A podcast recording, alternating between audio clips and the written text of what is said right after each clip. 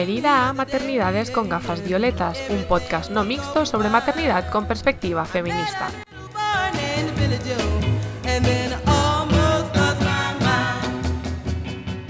Hola a todas, soy Marta Busquets y os doy la bienvenida al último capítulo de la primera temporada del podcast Maternidades con gafas violetas. Este podcast es posible gracias a la campaña de micromecenazgo en GoFundMe y también podéis apoyarlo a través de iVoox. Podéis encontrarnos en las redes sociales, Facebook, Instagram o Twitter. Os animo a compartir que nos estáis escuchando, así como a hacernos saber vuestras impresiones. Cuando pensamos en homosexualidad o familias homosexuales, ¿quién nos viene de entrada a la cabeza? Normalmente pensaremos en dos hombres. Y es que, amigas, el patriarcado llega incluso a discriminar entre las personas discriminadas y en consecuencia las mujeres lesbianas son también invisibilizadas en relación con sus compañeros masculinos. En el capítulo de hoy reflexionamos sobre las maternidades lesbianas. Hoy la cosa va a Damarsés por partida doble. Hablaremos en primer lugar con Marcena Bot sobre qué opciones tienen las mujeres lesbianas para ser madres y con qué situaciones se encuentran. Posteriormente hablaremos con Marce Falguera, doctora en antropología con una tesis doctoral sobre maternidades lesbianas.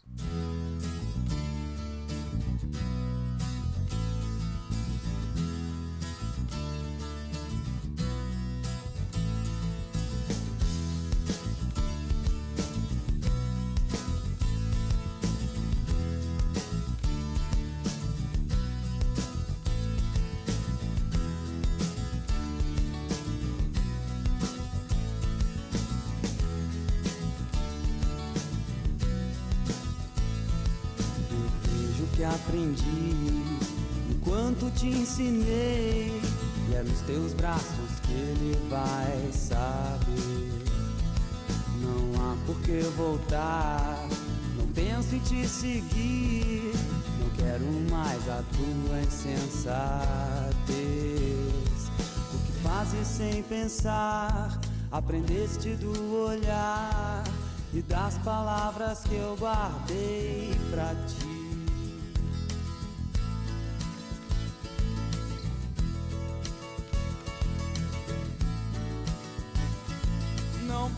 Me vingar. Não sou assim, a tua insegurança era por mim. Não basta o compromisso, vale mais do coração. Já que não me entendes, não me julgues, não me tentes. Sabes fazer agora, veio tudo de nossas horas. Eu não minto, eu não sou assim.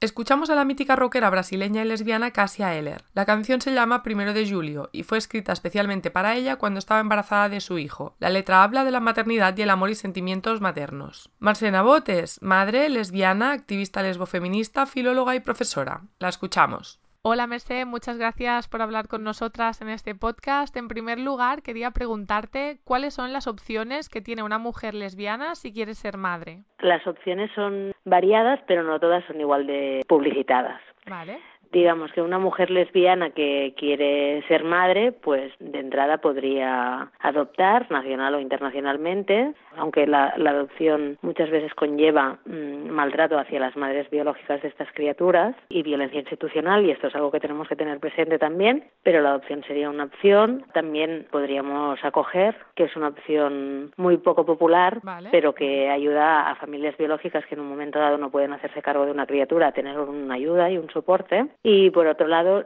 si esta maternidad, si la persona, la lesbiana que quiere ser madre, quiere ser madre biológica, podría utilizar un servicio de un banco, que en este caso solo conozco un banco danés, que ofrece venta de esperma por, por internet y te lo, te lo traen a casa y haces una inseminación casera, o asistir a una clínica de reproducción asistida. En este caso también podría hacerlo vía la, la sanidad pública, pero ves que no es algo que esté dando como una primera opción porque en estos momentos, y ya podemos hablar más adelante, no es una opción en la que estés exenta de, de una espera descomunal, ya no larga, sino algo casi intangible, y después de mucho maltrato y de mucha violencia por parte de la, de la clínica que está llevando la reproducción asistida a madres lesbianas. Podemos hablar de este capítulo aparte. Y las clínicas, pues también hay de muchos tipos y son un negocio, según mi punto de vista, bastante horroroso. Y la última opción, que es la menos publicitada y la que yo creo que tendríamos que, como feministas, investigar más y buscar redes de apoyo mutuo, es la donación por parte de donante conocido. Te quería preguntar si tú crees que hay opciones que fomenta más el sistema y otras que se descartan. Por ejemplo, en una ocasión que hiciste una charla para Dona Llum, hablabas mm. de el tema de fomentar el método ropa, que es una manera heteropatriarcal de concebir la reproducción entre lesbianas, ¿no? Claro, eso es lo que fomentan las clínicas de reproducción asistida, ¿no? Lo que lo que fomentará el sistema siempre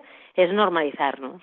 Para mí el lesbianismo es una opción de subvertir la norma heterosexual y capitalista también, ¿no? La heteronorma y la maternidad lesbiana me gustaría que pasara por aquí, aunque a veces también esto es una presión muy fuerte, ¿no? Es como, yo tengo suficiente siendo lesbiana como para hacer más cosas raritas, que es en plan, también, también, porque somos nosotras las que, ¿no? Como gente que también cuestiona que las lesbianas seamos madres, o sea, Virgin Despentes mm, hizo unas declaraciones hace poco que salieron publicadas y estaban todas las lesbianas feministas dando palmas, ¿no? Las lesbianas feministas antimaternidad dando palmas, como las lesbianas siempre hemos tenido el privilegio de no ser madres y ahora algunas quieren cargarse este privilegio y ser madres y qué horroroso y por qué hacen esto, ¿no?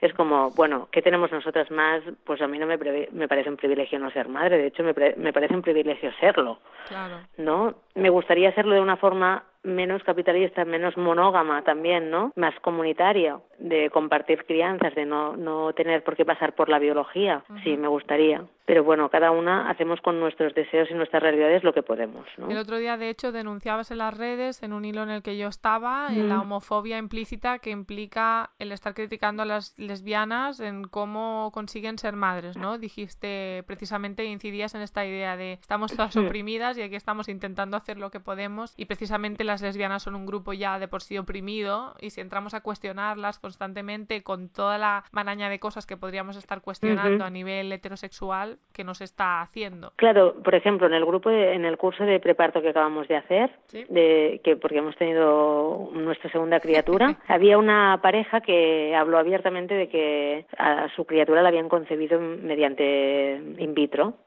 ¿no? El método in vitro. Y esto nadie lo cuestiona. Y además, normalmente estas in vitro o, esta, o, la necesidad de, acceder a la reproducción a, la reproducción asistida por parte de parejas heterosexuales tiene que ver con que quizás ella no tiene problemas de fertilidad, pero él sí, y para concebir un hijo que sea de los dos genéticamente utilizan la reproducción asistida para lavar su esperma o mejorarlo tal y acabar consiguiendo un embarazo de un esperma que es deficiente, ¿no? O lento o, de poca calidad. Claro, yo personalmente que nunca he aspirado a tener hijos biológicos en mi pareja, me parece absurdo, igual que el método ropa.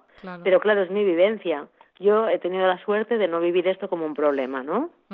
Hay parejas de lesbianas en que para ellas es muy importante que la criatura sea biológicamente, genéticamente o, que haya una aportación de las dos y por eso hacen el método ropa. O hay lesbianas que dicen, ojo, si no me estoy quedando embarazada con una inseminación y tengo que hacer un in vitro, los óvulos los por esto. Anda, vale. Porque es, un, es menos machaque para el cuerpo de la, de la que va a gestar. Es una manera de que la otra contribuya y ponga un poco el cuerpo en un proceso que está siendo complejo. Y esta es una perspectiva que no tenía hasta que hace poco unas amigas me lo contaron, ¿no?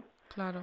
No, no, es que nosotras, después de, varias, de muchas inseminaciones, me hicieron una salpingografía, descubrí que tenía las trompas obturadas y dije, bueno, pues es tu momento de hacer la donación, ¿no? Y yo, a mí que me hagan una in vitro, pero con tus óvulos. Mira. Que ya he pasado por un montón de hormonaciones, de mogollón de intentos, ¿no? Claro. Y a veces e, es este punto de, de sacar el juicio de nuestras vidas y abrir la mente a las, a las posibilidades y a, la, a los deseos de otras, que no son los nuestros, ¿no? Claro, mirar los casos concretos. Bueno, y empatizar también, ¿no? Y, y, y preguntar antes de suponer. Te quería preguntar también, ya sé, es una pregunta bomba, porque seguro que son muchas, pero ¿qué discriminaciones crees que sufrís las mujeres y familias lesbianas al ser madres? Ya no me refiero solo al modo de concebir o embarazo parto, sino así en general, incluso a nivel de crianza que tú te hayas encontrado o que quieras destacar. Mira, quizás ahora porque lo tengo reciente, el punto eh, cero, ¿no? El, el menos uno. Eh, la, planta baja de, las discriminaciones estaría ya en la pregunta mm, reiterada de personas que te encuentras por la calle que acabas de conocer o que conoces poco sobre cómo has concebido a tus hijos. Ay. Esta sería una. Es como, no sé, yo te he preguntado si hicisteis el misionero, te corriste o no, es como, no sé es como, ¿no? La manera en que yo he concebido a mis hijos o mi pareja ha concebido a nuestros hijos es como, es, es nuestra movida. Imagino que si vas sola se asume que eres heterosexual y nadie te pregunta esto. Esta es otra, ¿no? A mí me han llegado a decir en el autobús, ay, qué niño tan mono tienes, seguro que tu marido es muy guapo. que claro, ese comentario entraña muchas fobias, ¿no? Es como lesbofobia, gordofobia, es como, vale, soy una lesbiana gorda y no puedo parir hijos guapos, es como, también me han dicho, con lo mono que es un niño y lo borde que es su madre. Ostras. Pero bueno, esto nos lo encontramos todas, ¿no? Cuando no queremos que nos toquen a los bebés o cuando pero que, que sí que para mí lo más fuerte igual desde la escolarización de nuestro primer hijo es como este suponer que toda en todas las familias hay un padre y esto es lo normal y lo guay, ¿no? Ya. Entonces, claro, hay un momento que al menos mi hijo está empezando a, a experimentar como que cuando juega siempre son familias heteros. Y yo le digo, ¿pero qué dices? ¿Sabes? Si a nuestro, a nuestro alrededor además hay otras familias no heteros y hay familias compuestas por una madre y hay bastante diversidad porque, ¿por qué siempre hay un padre? Y es porque no es que haya en su vida más padres que otras organizaciones familiares, pero sí que los padres valen más.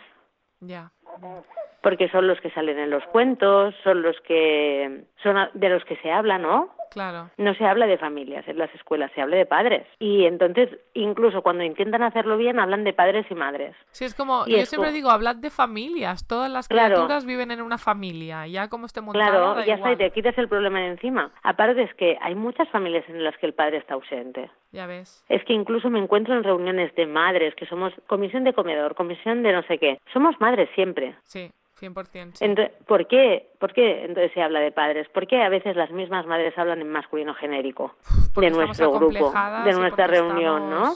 Es mucha misoginia también, es auto-odio. Sí, sí.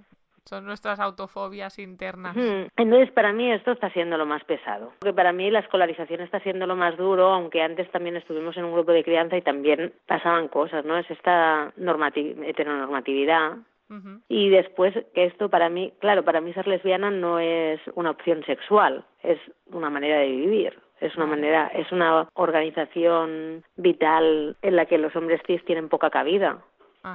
Entonces, o no tienen más estrellas Michelin, no sé cómo decirte, o sea, como sí que intento vivir en una vida donde los hombres no tengan poderes o privilegios sobre mi vida y mis decisiones y mi manera de, desenvolverla, de desarrollarla.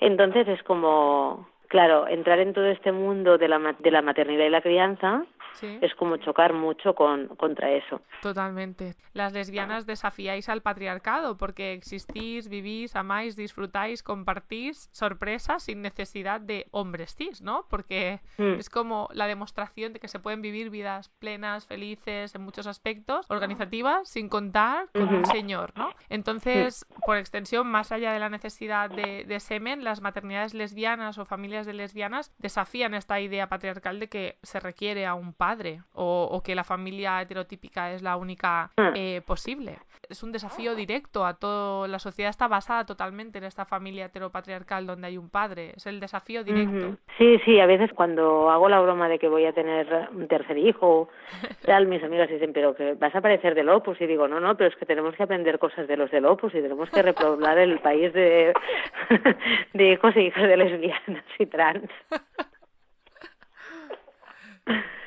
Como, sí, para mí sí, para mí es así. Pero bueno, eso es un choque directo todo el rato, porque claro, como no queremos ser normales, ¿no? Claro. O sea, también debe haber familias de lesbianas que les da igual que les llamen padres. Ya, Les parecen que la figura padre existe y que ellas quieren ser normales y quieren adaptarse a esa realidad. Bueno, hay todo un Claro. conjunto de, de colectivo gay, tanto de lesbianas como gays, que Ujú. también llevan una vida así bastante normativa, ¿no? Mm, Incluso Bueno, que yo llevo una vida bastante todo esto. normativa, pero como que sí, también hay gays de ultraderecha, es así. Pero me refiero que, claro, estas opciones pues no suponen un desafío, al contrario, implican pues asimilarse al máximo y, y adiós. Pero ahí me interesas Claro, hay- tú porque no lo haces. hay foros que hay foros de, de mamis en Facebook que se pasan información sobre dónde bautizan criaturas hijas de lesbianas. Que claro, lesbianas hay de muchos tipos. Yo creo que también la clave está en, en querer ser o intentar ser lesbianas feministas y, y, y jugar en ese margen, ¿no? Que es que esto también cuestiona porque claro, no es que yo sea una lesbiana feminista que crío con otra lesbiana feminista y después hemos tenido una criatura con pito y entonces lo, lo educamos para que tenga para que sea un macho con privilegios. Y entonces aquí viene la, la segunda pantalla, ¿no? Claro. Y el otro tema, que es como mi hijo me ha sentado. Pues esto es, es un tema en el colegio. Es un tema que él se está encontrando y que empieza a hacerle sentir incómodo ¿no? Porque los niños mean de pie. Y tú Claro. planteas en el colegio, ¿no sería mejor que todos mearan sentados? Además es un tema cultural. En otros países los En hombres Suecia mean me han sentados. sentados todos. Yo flipaba cuando Hmm. empecé a salir con Max y me había sentado. Entonces él me miraba Hmm. raro en plan, todos meamos sentados, es para no salpicar. Y es como... En Alemania también, sí. Y ahora estamos teniendo, estoy teniendo bastantes conversaciones con madres y bueno, allí una madre del colegio nos ha dicho que eso, que si proponemos esto desde la Comisión de Feminismos del cole, porque queremos pro- proponer que men en el cole sentados. Ajá. Y bueno, nos ha dicho que somos unas castradoras, que ahora tengo ganas de investigar sobre la palabra castradora, ¿no? Y toda la carga, toda la carga chunga que lleva. Y después hemos habla- he hablado ya con varias maestras que también me dicen, pero no podemos obligarlos a mear sentados. Y a mear de Y pie, es como, sí. claro, es que no podemos obligarlos a mear sentados, pero si tú en P3 les dices que meen sentados, cuando acaban de sacarse el pañal les va a dar igual, ¿me entiendes? Pero es que aparte, que no pueden obligar, pero si en el cole precisamente es un espacio de obligaciones Donde obligan a un montón de cosas, sí. Bueno, pero total, que cosas así como tan simples, ¿no? Y que vertebran tanto nuestra cotidianidad, tienen mucho que ver con, para mí, con ser lesbiana feminista y tienen mucho que ver con las discriminaciones que vivimos, porque para mí es una discriminación que mi hijo no se sienta a gusto con su con su manera de ser en el colegio porque está fuera de, de la norma de género. Y para mí ser lesbiana feminista significa eso, no ser binarista, no estar dentro, ¿sabes? No ser ni ni hombre ni mujer, es ser lesbiana. Te quería también preguntar por el tema del protocolo para el acceso a la reproducción Mm. asistida de mujeres solas y lesbianas. Hubo mucha lucha, finalmente se aprobó, pero tengo entendido que está siendo un chasco. ¿Puedes explicarnos la situación? Sí, que es lo que, con lo que os venía a decir que si optas por una clínica puedes pedirle a tu doctora de cabecera que te derive al servicio y bla, bla, bla. Bueno, pues ahora mismo en la ciudad de Barcelona a todas las lesbianas se nos deriva la clínica Puigverd, que es una clínica que está cerca del Hospital de San Pau. ¿Vale? Se ha dejado de hacer como por áreas, barrios y tal. Creo que el único otro centro de reproducción asistida público que se, que se sigue utilizando y al que si eres del barrio te toca ir es el Hospital del Mar, que este tengo entendido que funciona ba- bastante bien. Ajá. Pero la clínica Puigverd hacen servir métodos como la temperatura mm, basal para Sí. que detectes tu ovulación, que dices, esto está muy bien si tú te, te curras una autoinseminación casera en casa. Claro. Si vas a una clínica donde tienen un ecógrafo, que te hagan una ecografía para ver cómo están tus folículos, ¿no? O que te hagan la, o que te propongan la, que te tomes la temperatura basal, que ah, yo es un método que, que utilicé, que me funcionó muy bien y que me parece estupendo conocer tu propio cuerpo y tu propio ciclo, pero vaya que si estás yendo a una clínica para optimizar las, las inseminaciones estaría bien que utilizaran un ecógrafo Pues sí. Pues no lo utilizan. Entonces te hacen inseminaciones basándose en, en tus gráficos de temperatura basal, te hacen perder el tiempo, básicamente. O sea, el último caso que conozco más bestia, aparte de la lista de espera, aparte de que después tienen comportamientos bastante lesbofos y tal, es que la el caso así más cercano que tengo tenía una obstrucción en las trompas y como no le hicieron una salpingografía, estuvo un año y medio intentando quedarse embarazada. Jolín, de verdad. Con todo el estrés emocional y todo lo que implica. Claro, y, y además es que después digo, por no hacerle una salpingografía han estado gastando un montón de recursos públicos también inseminando a alguien que no podía quedarse embarazada, ¿no? Y luego hacen ecografías como churros cuando no las necesitamos. Claro, esa es la, la cosa. Es cómo, cómo utilizan pruebas diagnósticas como les da la gana, que eso también es violencia, ¿no? Es un tipo de, de violencia, Sí, de totalmente. hacerte sentir insegura, no empoderarte, no decirte tal, no Sí. darte toda la información, porque te podrían decir, mira, la tempera- tomarte la temperatura basal y reconocer tu propio ciclo y tal tiene esta, este porcentaje Sí. de, de probabilidades. Con el ecógrafo conseguimos este. Si te haces una salpingografía, es que ni que sea que tuvieran la opción cuando llevas tres intentos, ¿vale? Claro. Que la salpingografía no es una prueba diagnóstica agradable. Claro, pero que te den la opción. Entonces está habiendo muchas irregularidades con la clínica Puigverd, la campaña está detrás, están denunciando, pero de momento es una vía que está paradísima. O sea, nosotras hemos tenido una criatura antes de que nos llamaran. Jolín. Ja, Vaya. O sea, cuando antes de, de probar inseminaciones, inseminaciones en casa nos apuntamos al, a la lista y tal y ha pasado pues unos cuantos intentos, el embarazo, pues igual han pasado dos años. Jolín, alucinante. Sí, y todavía no nos han dicho nada. Ahora pensaba que las mm, maternidades lesbianas están súper infrarrepresentadas en los medios, ¿no? Siempre vemos parejas de gays con hijos e hijas, gays hombres. ¿Y dónde Mm. estáis las lesbianas madres? ¿En la tele, en los medios, en los Pero periódicos? eso pasa en general, ¿no? O sea, Sí. nos ha costado mucho más ser representadas. Y yo, bueno, a mí me da por decir esto porque tengo este punto de orgullo boyero de, bueno, es que somos una opción mucho más radical. Entonces quieren silenciarnos. Totalmente, totalmente. Necesitamos más bolleras en el mundo. Sí, somos más incómodas y también hay una cuestión de, de género y de educación, ¿no? De vital, de educación eh, en lo femenino, en el destacar, en el ser discretas. Vosotras sois amigas que vivís juntas, ¿no? Y criáis juntas. Claro, y el tema de la sexualidad, ¿no? La sexualidad de las mujeres es un tabú. Imagínate cuando la sexualidad de, la, de las mujeres pasa por relacionarse sexualmente con otra mujer. Yo reivindico mucho, por, por ejemplo, ¿no? Que nosotras hemos concebido a nuestros hijos en, en nuestra cama follando. Es porque la imagen esa de las lesbianas en la clínica, todo aséptico, ¿no? Sí, claro. La como- polinización, ¿no? Una Sí, sí. polinización. Sí, a mí la charla esta que diste, que me acuerdo que pusiste estas imágenes preciosas de dos mujeres follando y tú decías, esto es lo que tendría que ser, ¿no? Cuando pensamos en maternidades lesbianas, ¿no? Dos mujeres disfrutando y inseminándose, no en la clínica, ¿no? Y, y me reía mucho con la imagen esta de las clínicas de, de concepción, ¿no? En plan, con el señor, la cocina, el no sé qué, tal, y tú decías, bueno, yo es que quiero un hijo, no quiero la cocina y el marido y tal, ¿no? Claro, también es la idea de la maternidad en general que nos venden, ¿no? Con la hetero también, de los niños rubios perfectos que nunca se quejan, que nunca te montan una rabieta. Sí, sí, que la, la cocina no tiene platos sucios en la, en la. Claro.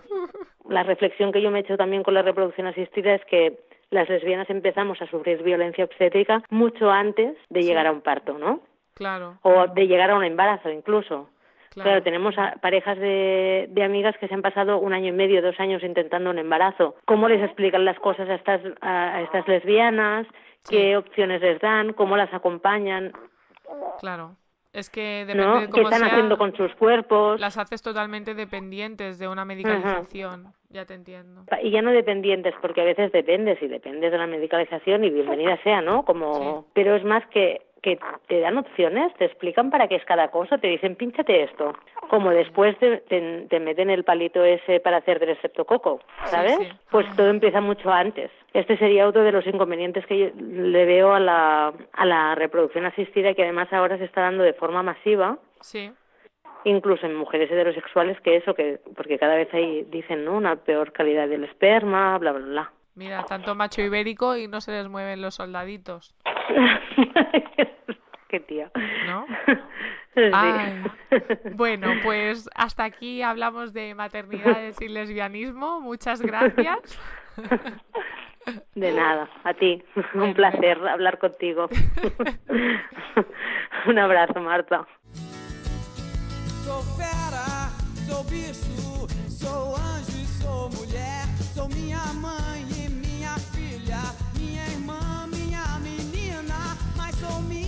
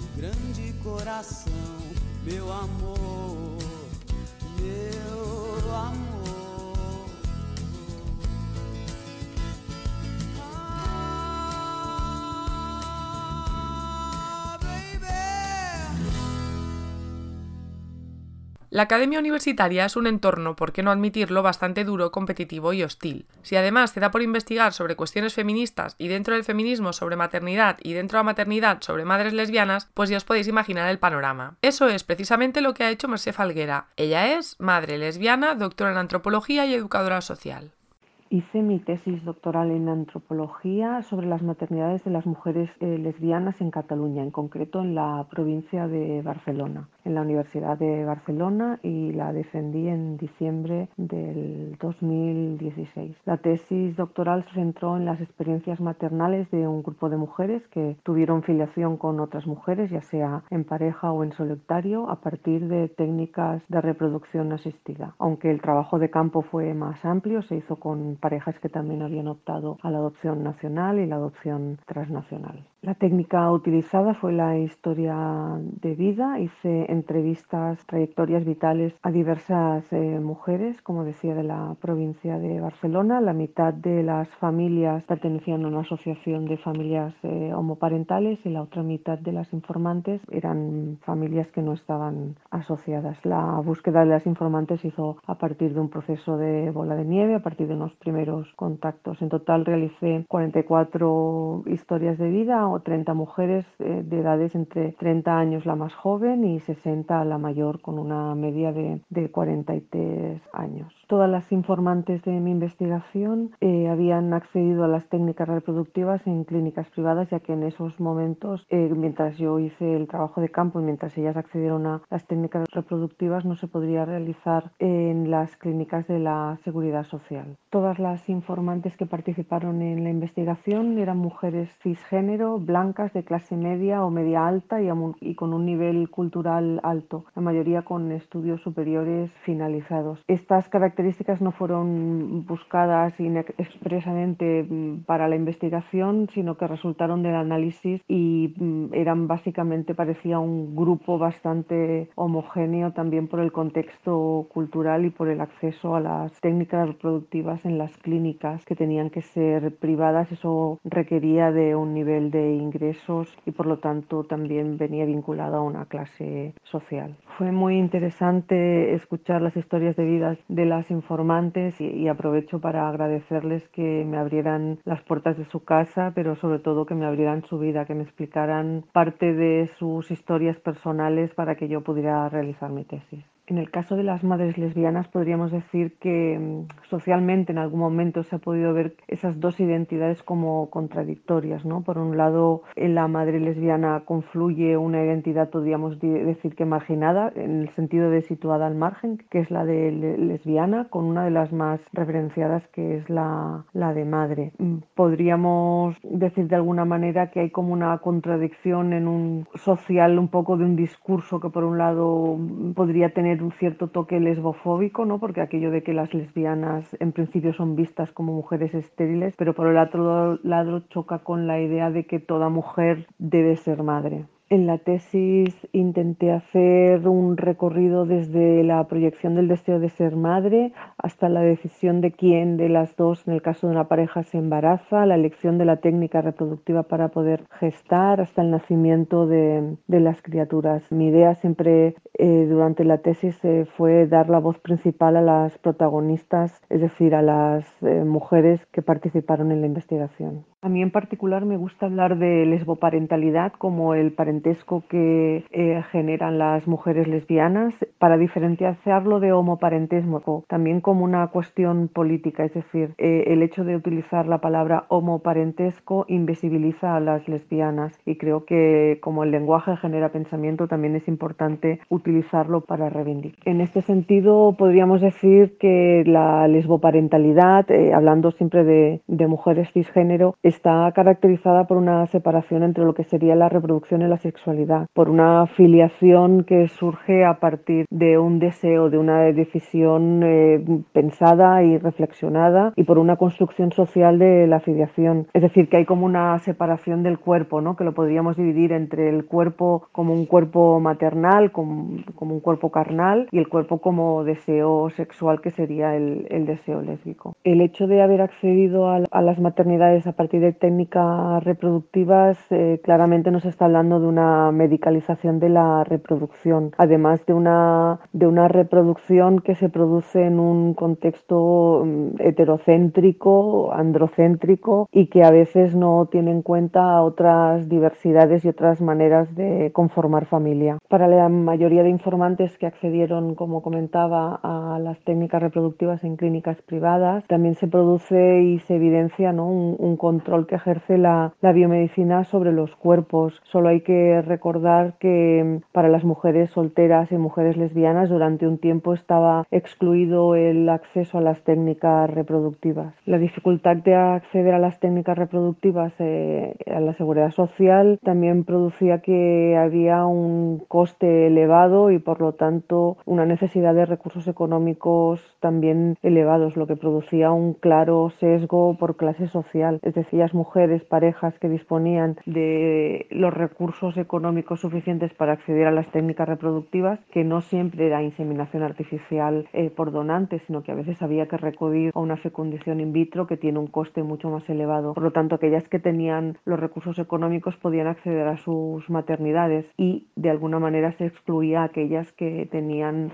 dificultades para tener estos recursos económicos. También podríamos decir que el acceso de las mujeres lesbianas a las maternidades de alguna manera contraviene esta norma heteropatriarcal y rompe un poco con el modelo tradicional de familia. En este sentido se habla ¿no? de una afiliación social y de una naturaleza social del proceso reproductivo. También me gustaría destacar que algunas de las informantes accedieron a sus maternidades antes de que hubiera un contexto legal favorable. En ese sentido quiero decir ni ley de matrimonio igualitario o coadopción por parte de las dos madres. Eso en algún momento también producía cierta inseguridad y podía parecer una cierta lesbofobia interiorizada en el sentido de que algunas mujeres eh, no habían pensado en su maternidad porque no era una opción que, fuera visible ni, ni legalmente ni socialmente en, en su contexto. En este sentido hay que